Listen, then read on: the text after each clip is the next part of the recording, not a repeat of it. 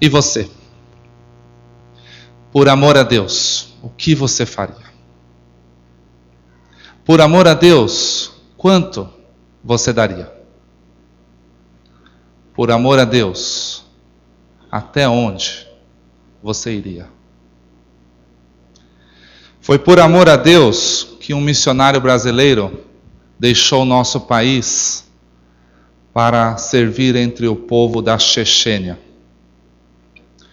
Mas quando estava ali na Rússia, se preparando para entrar naquele país, foi impedido pelos seus colegas, porque os conflitos estavam muito acirrados naqueles dias. Foi quando o missionário descobriu que ali próximo onde estava havia um campo de refugiados, com cerca de 400 chechênios. A maioria deles nunca tinha ouvido falar de Deus, nem de Sua palavra. E para eles, Jesus Cristo era apenas um funcionário da ONU que estava ali para resolver o conflito. Disposto a fazer um trabalho, pegou a sua Bíblia e caminhou até aquele campo. E como bom brasileiro, depois de jogar futebol e falar do nosso país, o missionário abriu a Bíblia em João 8,12 e começou a ensiná-los, dizendo que Jesus Cristo é a luz do mundo. E como falava a um povo não alcançado, cada vez mais repetia enfaticamente, dizendo: Jesus é o único capaz de dar brilho à vida do perdido. Quando terminou sua palavra, entre um cumprimento e outro veio ao missionário um ancião. E olhando bem fundo em seus olhos, fez três perguntas.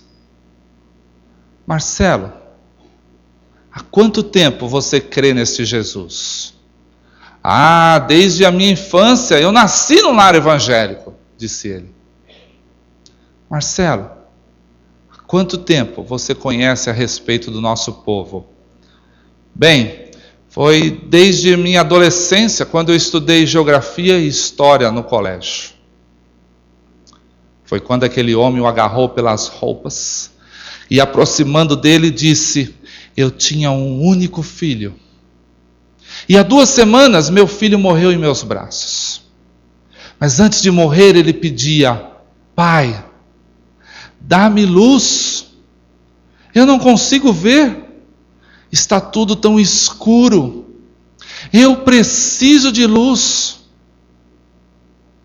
Hoje, você veio até nós dizer que Jesus Cristo é a luz do mundo.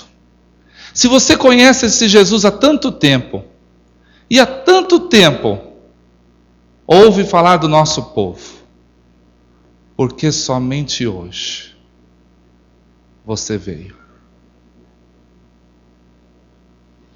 Então ouvi uma voz do trono que dizia: Quem enviarei? Quem há de ir por nós? E eu disse: Eis-me aqui envia-me a mim. Bom dia, meus irmãos. Quero saudá-los com a graça e a paz de nosso Senhor Jesus Cristo, Deus missionário. Amém? Amém. Graças a Deus. Podia resumir esse currículo todo em uma única frase: servo do Senhor. Amém? Muito obrigado. É um prazer estar com os irmãos mais este momento. Já tivemos a alegria de falar com vocês a noite de ontem e hoje minha última participação. Logo mais à tarde estarei voltando para casa. Mamãe está ali no hospital e eu agradeço as orações de vocês. É, em nome dos nossos missionários e de toda a liderança da Junta de Missões Mundiais, quero trazer um abraço a vocês nós, 600 obreiros espalhados pelo mundo inteiro, que temos alguma coisa mais a fazer do que só pescar. Queremos agradecer a vida de vocês e a forma como Deus tem usado essa igreja para abençoar a obra missionária através da Junta de Missões Mundiais. Foi muito bom ouvir com vocês a, a voz do pastor Oswaldo e saber que eles já estão no campo porque um dia essa igreja decidiu investir na vida desses missionários. Nós agradecemos vocês por isso. Meus irmãos, o motivo de nós estarmos aqui esses dois dias é missões. Deus inventou isso. Jesus Cristo morreu por isso. Faz 100 anos que a Junta de Missões Mundiais faz isso. E a pergunta para nós nesta manhã é esta: e você? Está disposto a viver por isso? Cem anos atrás, em junho de 1907, ali em Salvador, um grupo de representantes das igrejas batistas se reuniram para criar a nossa Convenção Batista Brasileira. E no artigo 2 daquele estatuto, aqueles nossos irmãos escreveram assim: O fim desta organização é promover missões domésticas e estrangeiras. E tudo mais que direta ou indiretamente tenha relação com o reino de nosso Senhor Jesus Cristo, respeitando-se a soberania das igrejas e igualdade de direitos umas para com as outras. Cem anos, nossos irmãos decidiram que o nosso objetivo era fazer missões. E é por isso que nós estamos aqui, porque um dia alguém pensou no Brasil como um campo missionário, e a nossa vez é agora. E eu gostaria de compartilhar com vocês um texto que fala da nossa responsabilidade de fazer missões em nossos dias. Abra comigo a sua Bíblia, ali no Evangelho de Jesus Cristo segundo Mateus. É um texto bastante conhecido, Mateus capítulo 9. Nós vamos ler a partir do verso 35, vai ser projetado também aqui na tela. E o tema desta mensagem é uma pergunta e a pergunta é esta que você está vendo: o seu coração é de fato um coração missionário? Como o coração de Jesus, o seu coração é um coração que bate, pulsa por missões? Certamente, depois de nós estudarmos esse texto, vamos descobrir que tipo de coração tem sido o nosso. Eu vou ler para vocês aqui na nova versão internacional, você pode acompanhar na sua, desde que não seja a OBM. Mateus 9,35 diz assim: Jesus ia passando por todas as cidades e povoados, ensinando nas sinagogas, pregando as boas novas do reino e curando todas as enfermidades e doenças. Ao ver as multidões, teve compaixão delas, porque estavam aflitas e desamparadas como ovelhas sem pastor. Então disse aos seus discípulos: A colheita é grande, mas os trabalhadores são poucos. Peçam, pois, ao Senhor da colheita que envie trabalhadores para a sua colheita. Chamando seus doze discípulos, deu-lhes autoridade para expulsar espíritos imundos e curar todas as doenças e enfermidades. E lá no início do versículo 5 diz: Jesus enviou os doze. Eu queria convidar você a colocar a sua mão sobre o seu coração, aqui no seu peito, fechasse os seus olhos, todos, e vamos orar juntos. Pai, esta é a tua palavra que nós acabamos de ler. E nós cremos que ela é suficientemente poderosa para falar por si mesma. Mas nós, Senhor, teu povo, reunidos aqui em teu nome, crendo na promessa de que o Senhor está entre nós. Queremos clamar a intervenção do teu Espírito e pedir que o Senhor nos ajude a discernir essa tua palavra. Queremos entender os teus planos, os teus propósitos para a vida de cada um de nós. Senhor, fala ao coração de cada um desses meus irmãos. Ajude-nos a descobrir que tipo de coração temos. Se o nosso coração, como o teu, Senhor Jesus, é um coração que parte, que pulsa por missões. Pai, se houver alguma resistência no coração desses meus irmãos, que o teu espírito quebrante para a glória do teu nome e que o Senhor faça a tua obra nesta igreja, nesta manhã, em nome de Jesus Cristo. Em nome de Jesus. Amém. Meus irmãos, vocês sabem que todos nós, seres humanos, temos aqui no centro do nosso peito um órgão que é responsável pela nossa sobrevivência. O coração, essa bomba muscular, é formada de quatro partes, também chamadas cavidades: dois átrios na parte de cima e dois ventrículos na parte de baixo. E estas quatro partes, quando trabalham juntas, relaxam e contraem, recebem e enviam sangue para todo o nosso corpo e assim nos mantém vivos. Um coração missionário também, como nosso coração humano, possui quatro características, quatro partes que estão bem claras nesse texto que nós acabamos de ver. E a primeira característica de um coração missionário está logo no versículo 36. Olha o que diz a Bíblia. Ao ver Jesus as multidões, teve compaixão delas, porque estavam aflitas e desamparadas como ovelhas sem pastor. A Bíblia está dizendo que quando o Senhor Jesus olhou para aquelas multidões, ele sentiu compaixão. O coração de Deus doeu. No original grego, a palavra compaixão significa dor nas entranhas. Ou seja, a Bíblia está dizendo que quando Jesus olhou para aquelas multidões, ele sentiu dor. O coração de Deus se despedaçou ao ver aquelas pessoas que não tinham um pastor. E isso nos ensina que uma igreja verdadeiramente missionária, um crente cujo coração bate por missões a respeito de Jesus, também sente compaixão por aqueles que ainda não o conheceram. Diz uma história que um rei de um grande reino queria dar uma festa. Então aquele rei chamou seus servos e disse para eles: Saiam pelo meu reino e convidem todos os habitantes para o dia da festa. Saíram aqueles homens e durante semanas visitaram vilas, cidades, povoados, ensinando e convidando as pessoas para aquele dia. Quando chegou o grande dia, uma multidão estava reunida e o rei, feliz da vida, chamou seus servos e disse: Peguem a comida e a bebida e sirvam todos os meus convidados. Saíram aqueles homens com as bandejas repletas e a partir das primeiras fileiras foram servindo as pessoas uma a uma.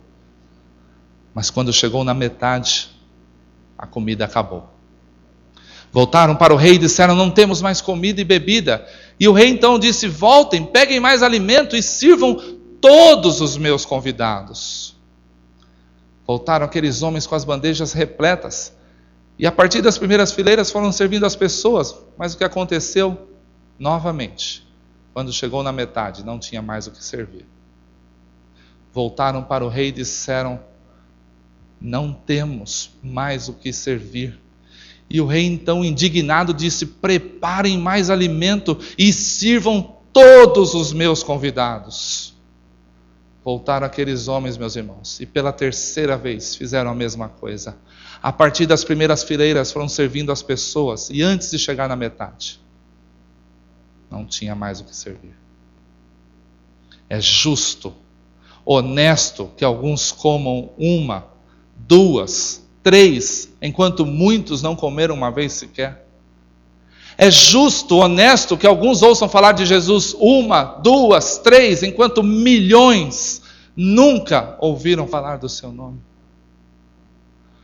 Um bilhão, oitocentos milhões de pessoas nunca receberam o Evangelho.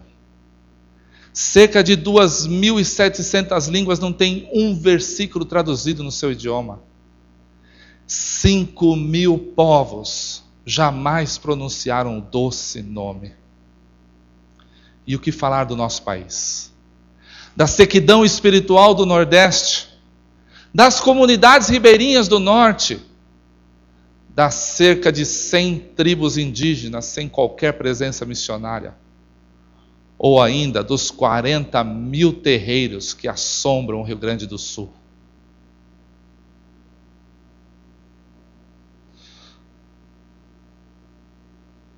Um coração missionário, um coração igual ao coração de Jesus, sente dor ao saber dessa realidade. Ontem ouvimos aqui o testemunho da missionária Sara que está seguindo para trabalhar com um dos povos não alcançados ali no interior da China. Vejam a realidade da China. Considerada por muitos missiólogos como um dos maiores desafios missionários desse século. São mais de 1 bilhão e 300 milhões de pessoas vivendo naquele país. Dos mais de 400 povos, cerca de 250 não têm qualquer presença missionária ou cristã. São mais de 400 línguas, sem sequer um versículo traduzido no seu idioma. E para assustar, olha a quantidade de pessoas que nunca ouviram falar de Jesus. Isso é quase três vezes a população do nosso país. Segundo Portas Abertas, a China ocupa o décimo lugar dos países que mais persegue cristãos. Você se comove diante dessa realidade? O seu coração dói em saber que milhares e milhares de chineses morrem todos os dias sem nunca ter ouvido falar de Jesus. Mas há uma segunda característica de um coração missionário nesse texto que nós acabamos de ver.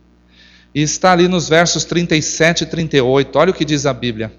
Então Jesus disse aos seus discípulos: A colheita é grande, mas os trabalhadores são poucos. Peçam, pois, ao Senhor da colheita que envie trabalhadores para a sua colheita. Talvez para você isso esteja soando como um pedido, mas para mim parece mais uma ordem. O Senhor Jesus estava dizendo aos seus discípulos: orem, intercedam, para que o Senhor de missões envie mais missionários. Paulo, o apóstolo missionário, sabia muito bem a importância da oração. Um dia, preso, ele escreveu aos Colossenses: Perseverai na oração, velando nela com ações de graças, orando ao mesmo tempo também por nós, para que Deus nos abra uma porta à palavra, a fim de falarmos o mistério de Cristo pelo qual estou preso. Paulo, em algemas, sabia que somente pela oração dos colossenses Deus abriria portas para que ele pudesse ministrar o Evangelho. Sabe, meus irmãos, lá na Junta de Missões Mundiais nós dizemos que pode faltar qualquer coisa na obra missionária, mas uma coisa que não pode faltar é a oração do povo de Deus.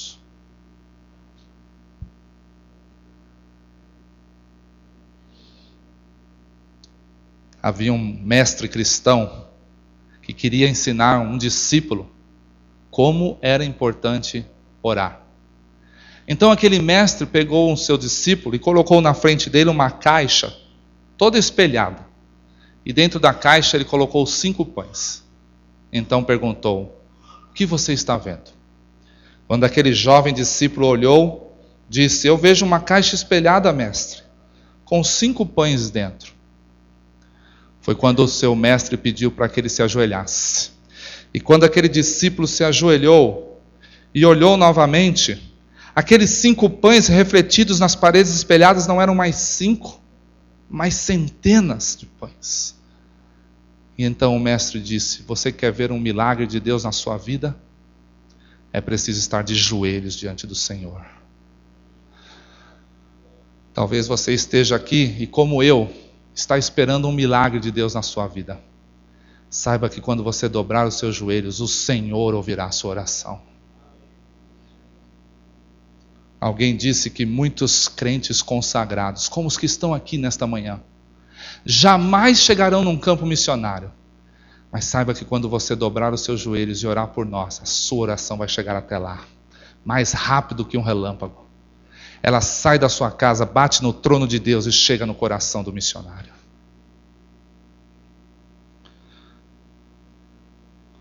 Orar para que Deus levante missionários mas não somente os levante, mas também que cuide deles. Quantos de vocês no final do ano passado não se comoveram ao ver em todos os canais de televisão a morte daquele jovem missionário em Timor-Leste? Um rapaz de 27 anos saiu para um estudo bíblico e, quando voltava para sua casa, foi assassinado dentro do seu carro. Ele não era batista, Mas o que importa era o nosso corpo. E aquilo representou um, na verdade, dois missionários a menos, porque sua irmã teve que voltar com ele para o Brasil. Papais e mamães aqui presentes enviariam seu filho para um campo missionário e o veriam voltando num caixão.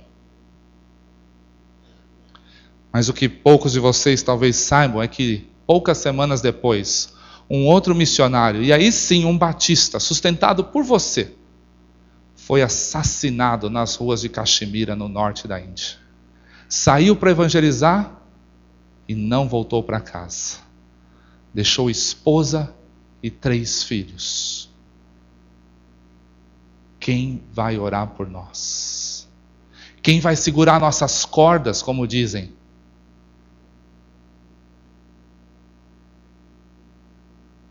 Nós não desejamos a sua compaixão, mas precisamos desesperadamente da sua oração. Vocês sabem que para levantar um missionário aqui no nosso país, Precisamos de 15 mil crentes. De cada 15 mil cristãos, um levanta o braço e diz: Eu vou para o campo missionário. O país que tem a melhor média mundial é um pequeno país da Ásia chamado Singapura. Lá, eles levantam um missionário para cada mil crentes.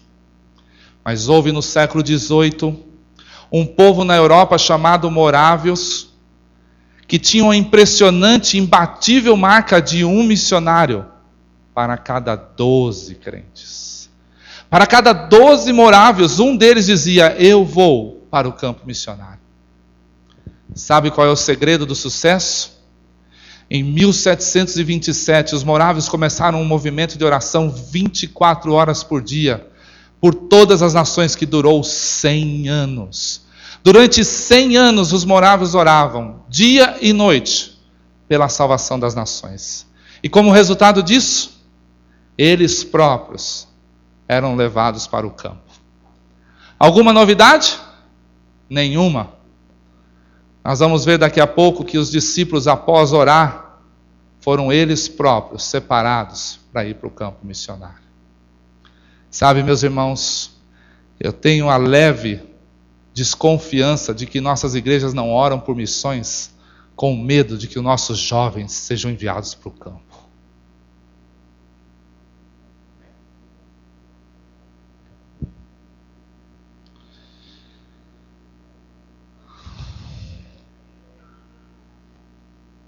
Mas há uma terceira característica também de um coração missionário nesse texto. Está ali no início do capítulo 10, olha o que diz a Bíblia. Versículo 1: Chamando seus doze discípulos, deu-lhes Jesus autoridade sobre espíritos imundos para curar todas as doenças e enfermidades. E no início do, cap... do versículo 5 diz: Jesus enviou os doze. Meus irmãos, a Bíblia está dizendo que o Senhor chamou aqueles doze discípulos, depois que os ensinou a importância de sentir compaixão, a importância da oração, a Bíblia diz que o Senhor enviou aqueles doze. E enviar missionários hoje significa sustentá-los. Por mais difícil que esteja falar sobre ofertas em nossas igrejas, vendo por aí tantos maus testemunhos de alguns cristãos, é preciso vir até aqui e ter coragem de dizer para vocês quanto nós, crentes em Jesus, estamos ofertando para missões. Nós, batistas, que temos o orgulho de dizer que somos a denominação missionária, ofertamos em média cerca de um real e trinta centavos ao mês. Ou seja, cada um dos pouco mais de um milhão de batistas em nosso país dão para missões o equivalente a uma latinha de Coca-Cola.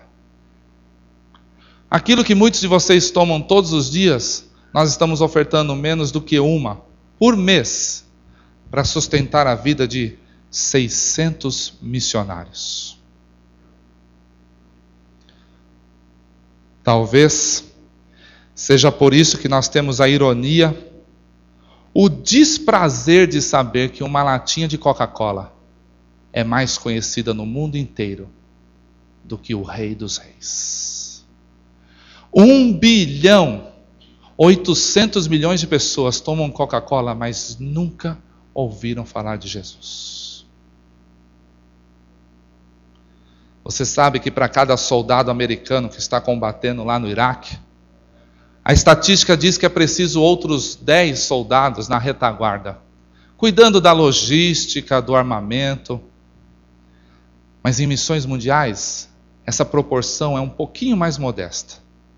Para cada missionário que nós enviamos para o campo, são necessários 6 mil crentes ofertando.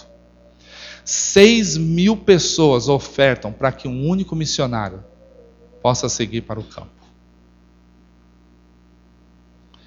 Eu gosto muito de uma frase que foi dita naquele filme O Gladiador.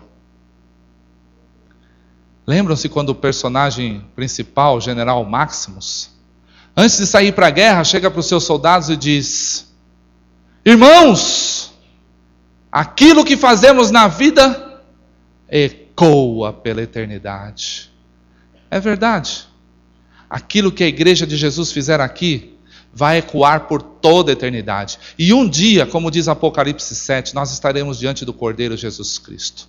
E ao nosso lado estarão povos de todas as línguas, raças e nações, pessoas que você nunca viu, mas que, graças à sua oferta e à sua oração, o Evangelho chegou até eles. Sabe, meus irmãos, eu tenho um sonho. E o meu sonho é que naquele dia glorioso, eu e você estaremos diante do Cordeiro Jesus Cristo. Mas no meu sonho, naquele dia, estarão milhões de chineses. E como eu e você estarão bebendo da água viva do Cordeiro Jesus Cristo. Este é o meu sonho. Quem sabe, se um dia nós devolvermos, esse é o termo correto, devolvermos para Deus aquilo que é dele nós veremos isso acontecer ainda na nossa geração.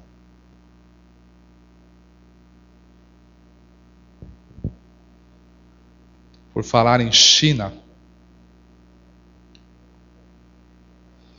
Durante muitos anos, a Junta de Missões Mundiais não possuía sequer um missionário vivendo no maior campo missionário do mundo. Nós, que somos a maior agência missionária deste país, não tínhamos sequer um missionário vivendo no gigante comunista. Há um ano atrás, Deus levantou aqui em Brasília um jovem pastor. Deixou o nosso país, sua igreja, sua família, sua língua, por questões de segurança, deixou seu próprio nome para ser nosso único missionário no maior campo missionário do mundo. Mas o que muitos de vocês não sabem é que este jovem missionário deixou seu nosso país com apenas 60% do seu sustento coberto. Enviamos um único missionário para a China com apenas metade do seu sustento. Como alguém de nós pode almoçar e não jantar? Como alguém pode sair para trabalhar de ônibus e voltar a pé? Como alguém pode se vestir apenas da cintura para baixo? Temos um único missionário no maior campo missionário do mundo. Mas nossas igrejas o enviaram com apenas 60%. Eu não sei o que você pensa disso, mas para mim isso é uma vergonha. Ele deu sua própria vida por nós e nós estamos devolvendo moedas. Quando nossos filhos vão para a escola, ensinam para eles que dois menos um é igual a um. Mas um crente fiel, um crente maduro já aprendeu que na matemática divina, a matemática bíblia ensina, ensina que dois menos um não é igual, mas três. E dependendo da sua fé, até quatro. Porque todas as vezes que nós entregamos ao Senhor, Ele que é fiel, acrescenta ainda mais nas nossas vidas. E isto não é conversa de vendedor. Como não é também aquela que diz mais bem-aventurado aquele que dá do que aquele que recebe.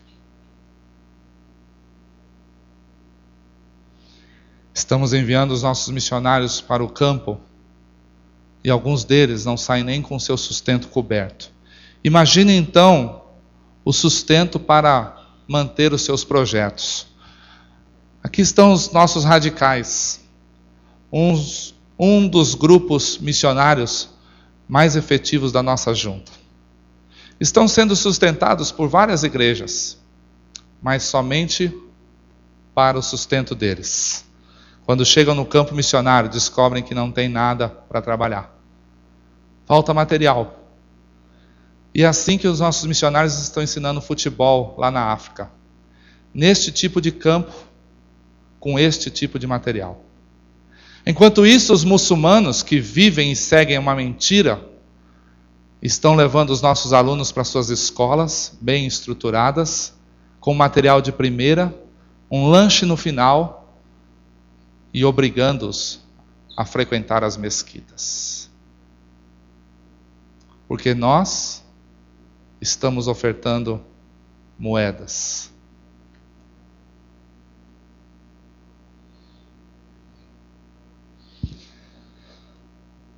Mas há uma última característica de um coração missionário.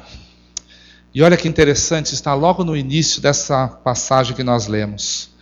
Versículo 35 diz: Jesus ia passando por todas as cidades e povoados, ensinando nas sinagogas, pregando as boas novas do reino e curando todas as enfermidades e doenças. Meus irmãos, a Bíblia está dizendo que antes mesmo do Senhor sentir compaixão, Antes de ensinar os seus discípulos a importância de orar, interceder para que Deus levantasse outros missionários, antes mesmo do Senhor enviar aqueles doze, a Bíblia diz que ele próprio, Jesus, percorria as cidades e povoados, ensinando, pregando e curando. E foi por isso que David Livingstone, um grande missionário na África, disse que Deus teve um único filho e fez dele um missionário e que tremendo missionário foi Jesus. Se nós seguirmos o seu exemplo, não vamos esperar chegar na Romênia para começar a evangelizar. Mas como o pastor Oswaldo e Denise fizeram ainda aqui no Brasil, no Rio de Janeiro, saíam às ruas evangelizando, porque o nosso campo missionário é onde o Senhor te colocou, meu irmão.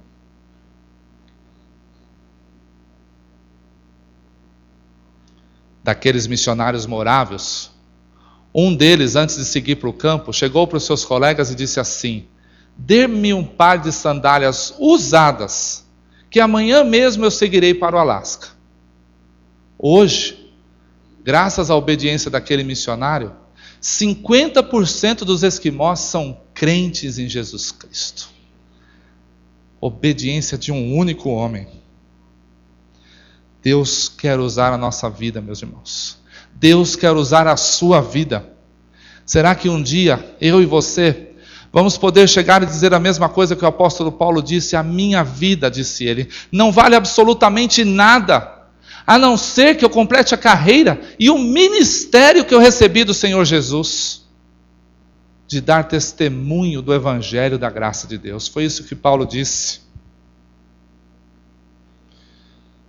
olhando uma igreja tão jovem como essa, me faz lembrar uma frase de Aristóteles, filósofo grego, que muito antes de Jesus disse assim: A sua vocação está no lugar onde as suas virtudes e seus talentos encontram uma necessidade da humanidade.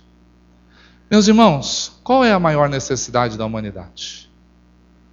Para facilitar sua resposta, quem é a maior necessidade da humanidade. Saiba você que está aqui nesta manhã, que a sua vocação, aquilo para o qual Deus te criou e formou, está no lugar onde suas virtudes, seus bens e talentos encontram com a necessidade que a humanidade tem de Jesus. Ali está a sua vocação.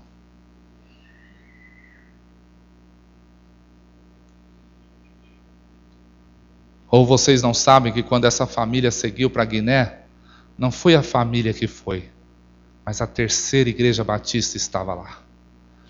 Não pensem vocês que pastor Oswaldo, Denise e seus dois filhos estão na Romênia. É a terceira igreja batista que está lá. Da mesma forma, você médico, engenheiro, professor ou funcionário público, pode começar a dar frutos no lugar onde você está. Alguém disse que Deus não vai nos julgar por nossas habilidades, mas sim por nossas escolhas. E qual tem sido a sua escolha?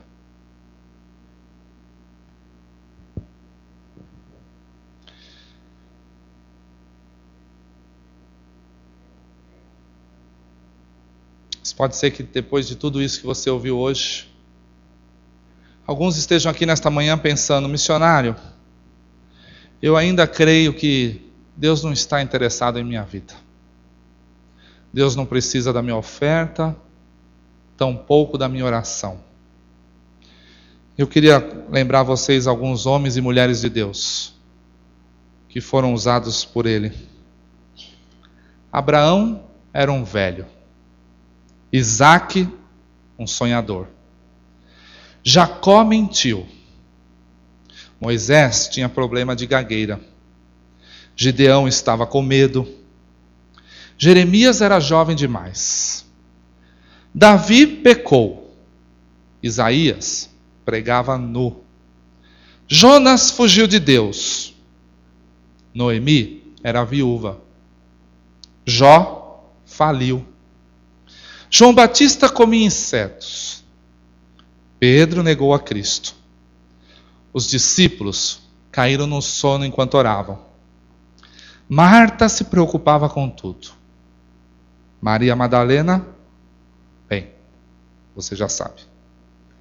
A mulher samaritana tinha se divorciado mais de uma vez. Zaqueu era pequeno demais. Paulo, religioso demais. Timóteo tinha uma úlcera e Lázaro estava morto. E você? Qual é a sua desculpa? Feche seus olhos e vamos orar nesse instante. E eu quero te desafiar a orar nesse momento, perguntando ao Senhor com muita ousadia coragem. Que tipo de coração é o seu? Nós vimos nesta manhã que um coração missionário, um coração igual ao coração de Jesus, é um coração que começa sentindo compaixão ao ver a história de tantas pessoas estão próximas e distantes. Depois passa por um coração que sabe a importância de interceder, de orar para que Deus levante e cuide dos missionários. Um coração missionário, um coração que bate junto no mesmo compasso do coração de Jesus. É um coração que já aprendeu que ofertar para missões é um privilégio, não um peso. E por último, um coração missionário. É um coração que já descobriu que Ele próprio pode dar frutos, se tão somente obedecer a Deus. Aí com seus olhos fechados, todos, eu queria que você perguntasse ao Senhor: Pai, que tipo de coração é o meu? Talvez enquanto você ora, o Senhor esteja mostrando ao seu coração que está faltando compaixão. Falta você em todos os cultos, momentos missionários, quando se compartilham as necessidades, as lutas, sentir a mesma coisa que Deus sentiu: dor. Se esse é o seu caso, peça perdão a Deus. Diga, Senhor, dá-me um coração igual ao teu. Eu não quero apenas cantar, mas eu quero dizer: dá-me um coração igual ao teu. Eu quero sentir a mesma dor que o Senhor sentiu. Talvez o Senhor está mostrando para você que não é compaixão que está faltando, mas é a oração. Falta você descobrir que dobrar os seus joelhos pode transportar você para qualquer campo missionário. Pode fazer você entender que a necessidade maior de alguém que está no campo é a sua oração. Você quer fazer um compromisso com Deus nesta manhã. Aí onde você está, peça perdão a Ele, diga: Senhor, me faz um intercessor de missões. Eu quero dobrar os meus joelhos, sabendo que naquele exato momento a minha oração vai chegar em qualquer lugar deste mundo. Coloca motivos de oração no meu coração, Senhor. Dá-me um coração igual ao teu. Talvez enquanto você ora, o Senhor está mostrando que, na verdade, o que falta para o seu coração igual, ser igual ao de Jesus é aprender a devolver, ofertar, entregar aquilo que é de Deus para Deus. Ele que tem te abençoado, sustentado. Falta agora você aprender o privilégio poder devolver. Se esse é seu caso, peça perdão a Deus. Diga, Senhor, eu quero ofertar. Eu quero experimentar a alegria, o privilégio de poder devolver para o Senhor uma pequena parte, é só isso que o Senhor pede. Uma pequena parte de tudo que o Senhor tem me dado. Eu quero ser fiel como fiel ao Senhor. Pode ser que o seu coração não é ainda um coração missionário. Está em arritmia, na verdade quase infartando porque você ainda não aprendeu que você é o instrumento vivo do amor de Deus. É você que Deus quer usar.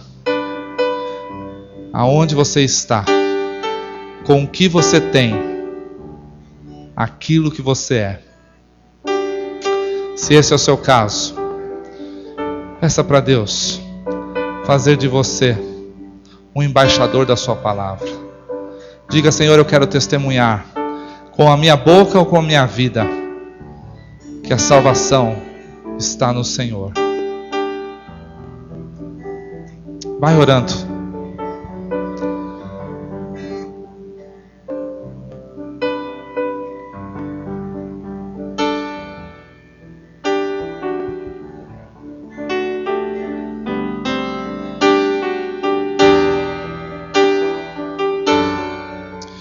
Queria desafiar você que está aqui nessa manhã, ainda com seus olhos fechados e sua cabeça curvada.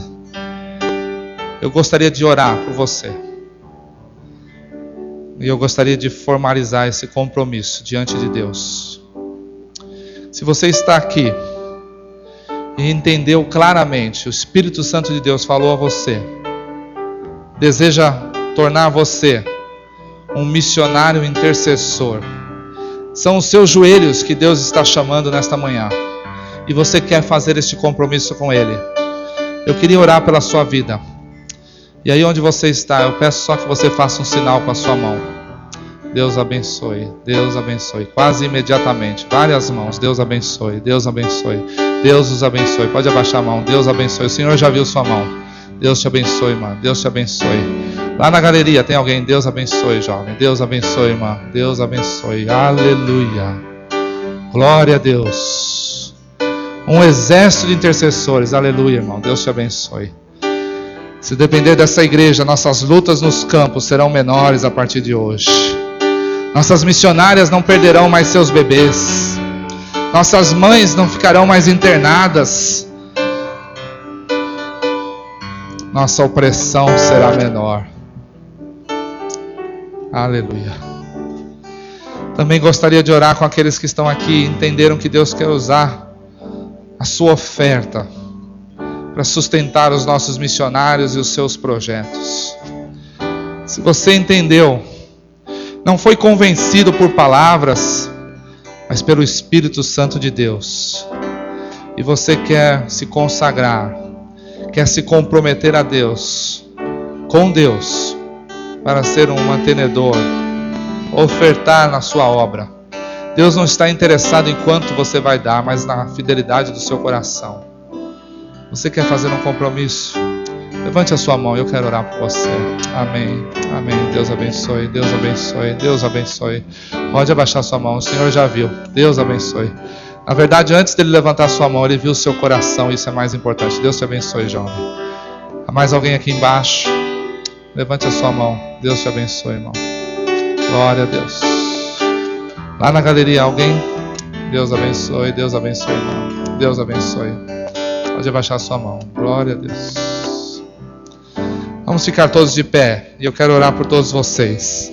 Muitos não levantaram as suas mãos porque nós sabemos que já estão no exército de intercessores. Nós vamos orar por você também. Outros que já estão ofertando, são fiéis, mantenedores, que também continuem assim. Pai, aqui está a tua igreja que mais uma vez respondeu ao desafio do Senhor.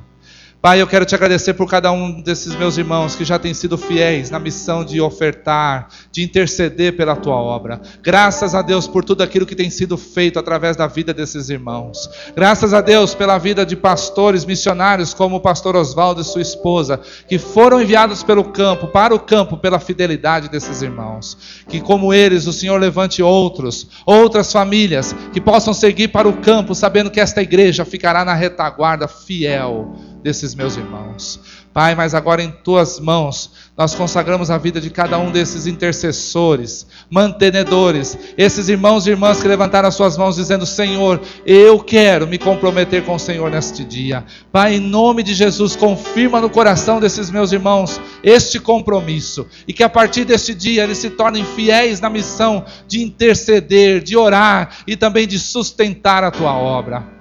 Pai, que eles possam ter a certeza nos seus corações que muita coisa será feita através da vida dos teus filhos. Ainda que eles jamais sigam para um campo missionário, que eles possam saber que a oração, a oferta que deles será, chegará naqueles lugares. Pai, que cada coração nesta igreja seja de fato um coração missionário. Se alguém aqui estava infartando quando entrou nesta igreja, que possa sair daqui sadio, com o coração batendo junto com o teu coração, Senhor Jesus. Que esta igreja seja a partir de hoje uma igreja ainda mais missionária, para a glória do teu nome. Para que cada pessoa que entrar por aquela porta saiba que aqui missões é prioridade que o nome do Senhor vai ser glorificado, exaltado por vidas salvas através dos seus missionários. Que cada um desses meus irmãos e minhas irmãs saibam que não é preciso tomar um avião para servir ao campo missionário, mas aonde eles estão, eles podem ser instrumentos do Senhor. Muito obrigado por esta manhã. Muito obrigado por esta igreja. Obrigado pela maneira como o Senhor tem usado a vida de cada um deles. Continua fazendo a tua obra, Senhor, na vida e através da vida desses meus irmãos. Em nome de Jesus Cristo. Em nome do nosso Deus missionário. Exemplo para nossas vidas. É que nós oramos. Amém. Amém. Podem sentar, meus irmãos. Que Deus abençoe cada um de vocês. Deus abençoe esta igreja, a sua liderança e que vocês continuem sempre olhando para missões. Eu quero agradecer mais uma vez em nome dos nossos missionários da nossa junta pelo privilégio de poder estarmos aqui, tanto eu como o missionário Josué, que estará falando mais à noite para vocês.